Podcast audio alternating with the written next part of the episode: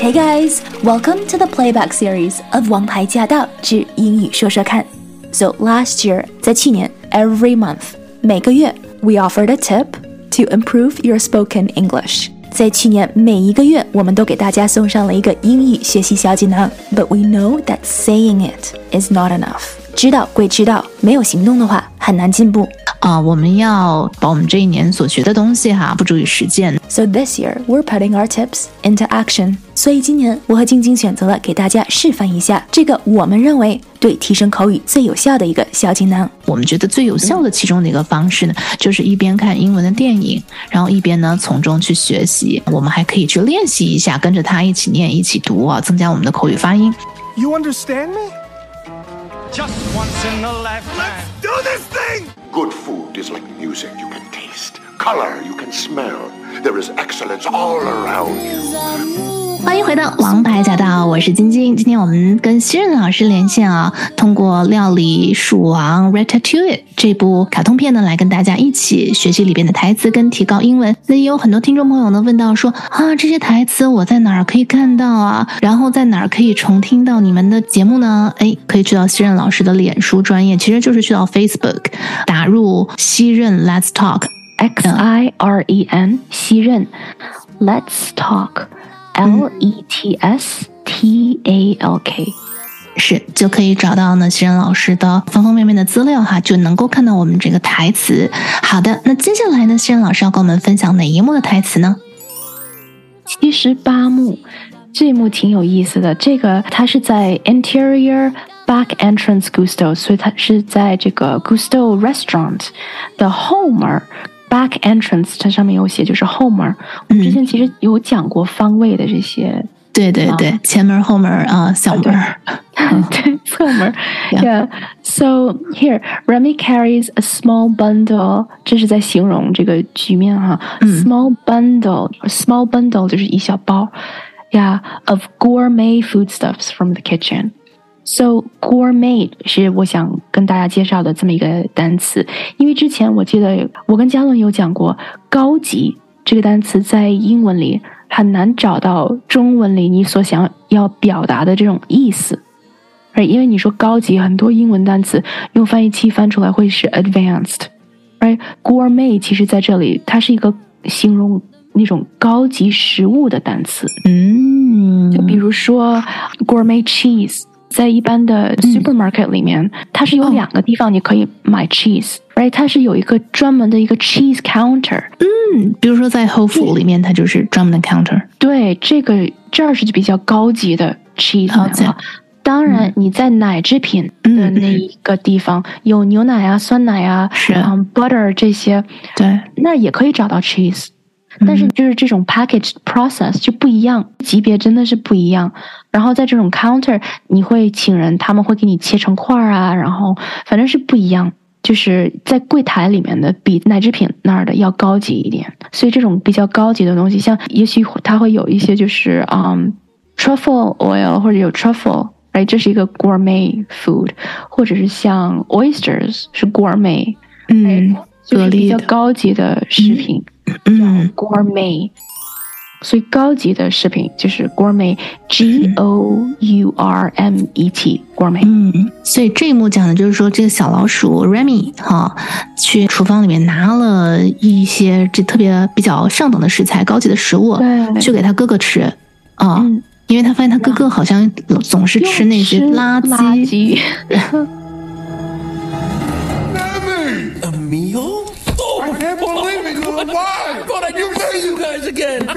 survive the rapids. What are you eating?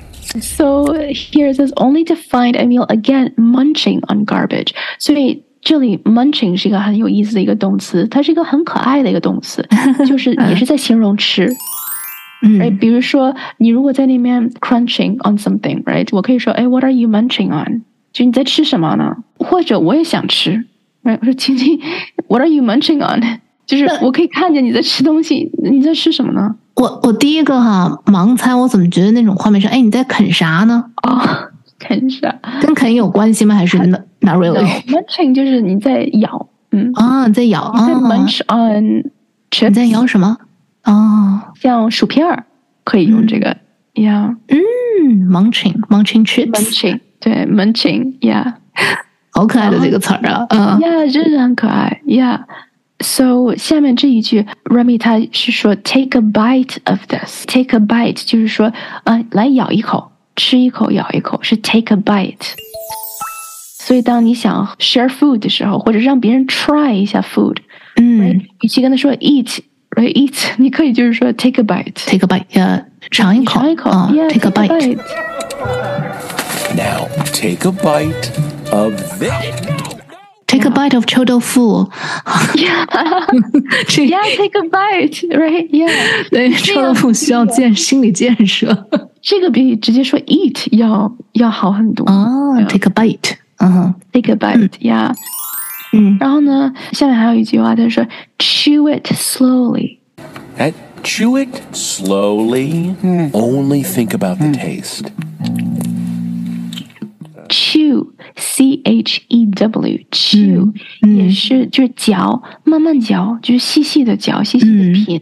是是的 it，slowly。细嚼细嚼，慢慢品是吧？嗯，呀呀，这一幕其实都是在形容这种细细的品品品食物的那种画面，对对，我有印象。Now taste this. Whole different thing, right? Sweet, crisp, slight tang on the finish. Okay. Now try them together. Hey. 最后一句话呢，啊、很有意思，这个也是我想在这儿花时间解释一下的，嗯是因为他是说，Well, it wouldn't hurt to visit。 Hmm, thing is, I kind of have to. ugh. What do you have to more than family? What's more important here? Well, uh, it wouldn't hurt to visit.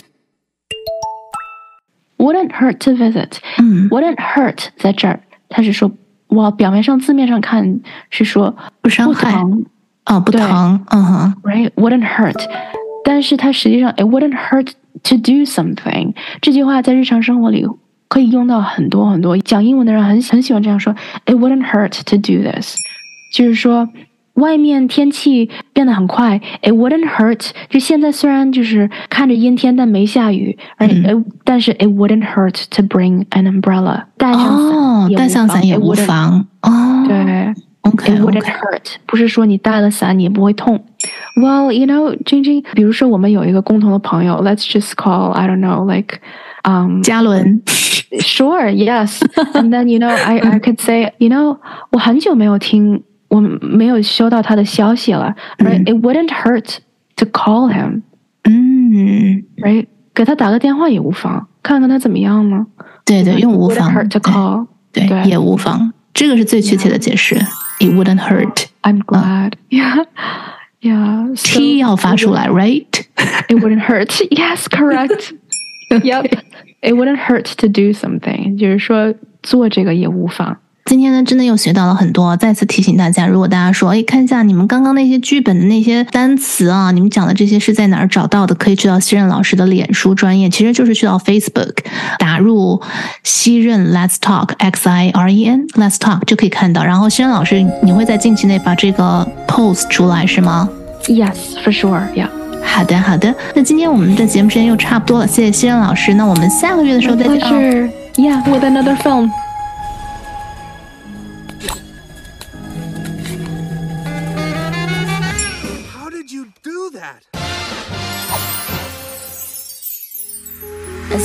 If you have any questions or comments, please let us know.